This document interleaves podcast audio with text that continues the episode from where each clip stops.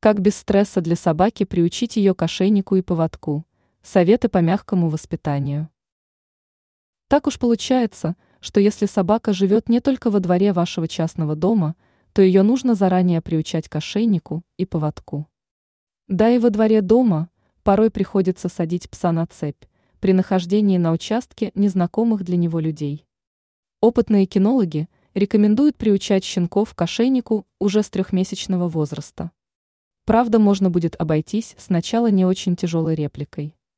Если питомец будет постоянно буянить, то при помощи ласки и предлагаемых лакомств дайте ему понять, что все в порядке и ошейник не представляет питомцу угрозу.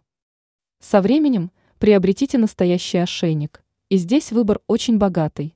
Есть синтетические ошейники, есть кожаные, есть строгие, но это для крупных пород со сложным характером.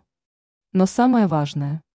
Ошейник должен быть легким и не мешать дыханию вашего пса, между шеей и ошейником должно помещаться два ваших пальца. Поводок – это уже сложнее. И начинать надо в домашних условиях, прицепив его к ошейнику, чтобы питомец бегал по квартире и привыкал. И не позволяйте щенку играть с поводком, то же самое он будет пытаться проделать на улице.